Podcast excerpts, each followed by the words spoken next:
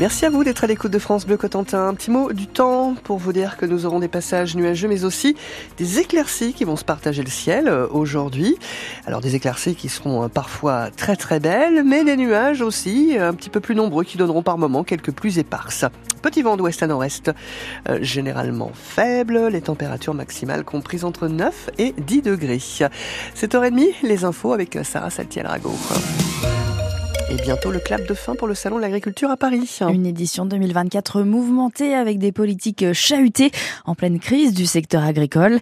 Alors comment nos représentants manchois sont-ils parvenus à tirer leur épingle du jeu cette année?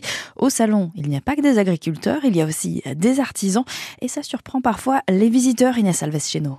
Et ça en surprend quelques-uns, comme Claude, un canet de passage qui est tombé sur un stand de savon. Je me rends compte qu'effectivement, il y, a aussi des artistes. Un stand tenu par Elodie Arondel, gérante de la boutique Les Savons du bout de la presqu'île. Vous êtes d'où exactement? Dans le Cotentin, à côté de Gadville-Phare. Et vous faites ça à base de? Mon ingrédient principal, c'est de l'huile de colza. Juste à côté du stand d'Elodie Arondel, celui de Nils Sutour, qui fabrique des sacs et des bijoux en cuir de poisson normand. Ça attire pas mal la, curiosité des gens. Bah, ils me demandent beaucoup comment c'est fait, donc je leur explique. Euh, voilà. Et du coup, bah, il y en a qui repartent en général euh, assez contents de leur passage. Euh. Donc ça, ça marche, ça fait vendre Ouais, ouais, bien sûr. Ouais. Quand on va un peu plus loin, qu'on explique un peu toute la démarche, bah, ça peut pousser à la vente plus facilement. Mais vendre des produits qui ne se mangent pas reste tout de même compliqué, reconnaît Elodie. On sent quand même que le pouvoir d'achat est un peu impacté. Néanmoins, la jeune manchoise ne regrette pas de cette déplacé au salon, tout comme Nils.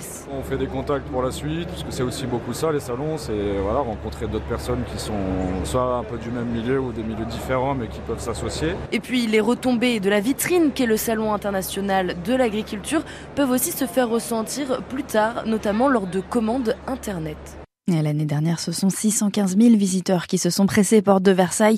Cette année, on n'a pas encore les chiffres, mais bien sûr, le contexte est différent. Hier, une nouvelle mesure a été annoncée, la classification de certaines professions agricoles dans les métiers en tension. On verra ce que ça peut changer dans le journal de 8 heures. La Croix-Rouge de la Manche en difficulté, l'association qui nourrit plus de 700 personnes avec des colis alimentaires tous les 15 jours, a besoin de locaux. Les siens sont trop petits, pas adaptés alors que les besoins augmentent, mais impossible elle en appelle donc aux particuliers et aux entreprises qui auraient une solution, car aujourd'hui elle est obligée de revoir son aide faute de moyens logistiques. Le ministre de l'Intérieur Gérald Darmanin demande le renforcement de la protection de 4500 sites en France fréquentés par la communauté juive. Vendredi soir, un homme a été agressé en sortant d'une synagogue. Il a été frappé et traité de sale juif. Les autorités s'inquiètent d'une remontée des actes antisémites. Jusqu'à 50% d'activité en moins. Les professionnels le font euh, grise mine au salon de l'habitat ce week-end à Saint-Lô. Le gouvernement a changé les conditions de ma prime rénov au 1er janvier et drastiquement baissé le budget. Résultat, beaucoup moins de chantiers. C'est à lire sur francebleu.fr. On passe au sport et l'US Avranches qui résiste en football. Les joueurs de Damien Haute affrontaient hier le leader de National, le Red Star. Ils n'ont encaissé aucun but et arrachent le match nul, zéro partout. Un point qui fait du bien alors que les Avranchinés jouent pour leur maintien.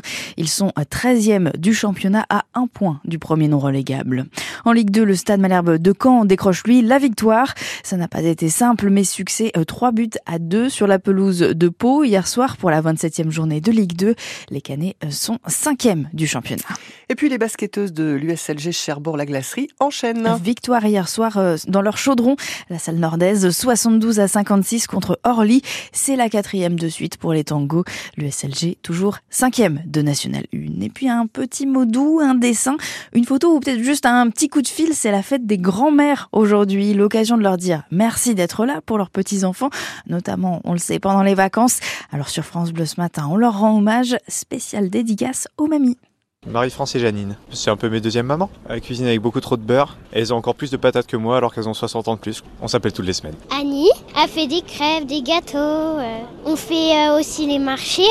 Je l'aime beaucoup, plein de bisous, plein de bisous. Des très très gros bisous à Mamie Gisou, très sympa, très attentionné, euh, aquagym tout le temps, incroyable franchement, euh, très en forme. Ma grand-mère, euh, elle fait le meilleur steak, elle cuisine trop bien, elle joue souvent avec moi. Mamie Momo, c'est la meilleure des grand-mères parce que elle nous achète des trucs, elle me dit des histoires. Je l'aime. Je l'aime beaucoup, mamie Patricia. Elle est gentille avec moi. Elle m'envoie des photos, elle me fait des petits cadeaux trop bien.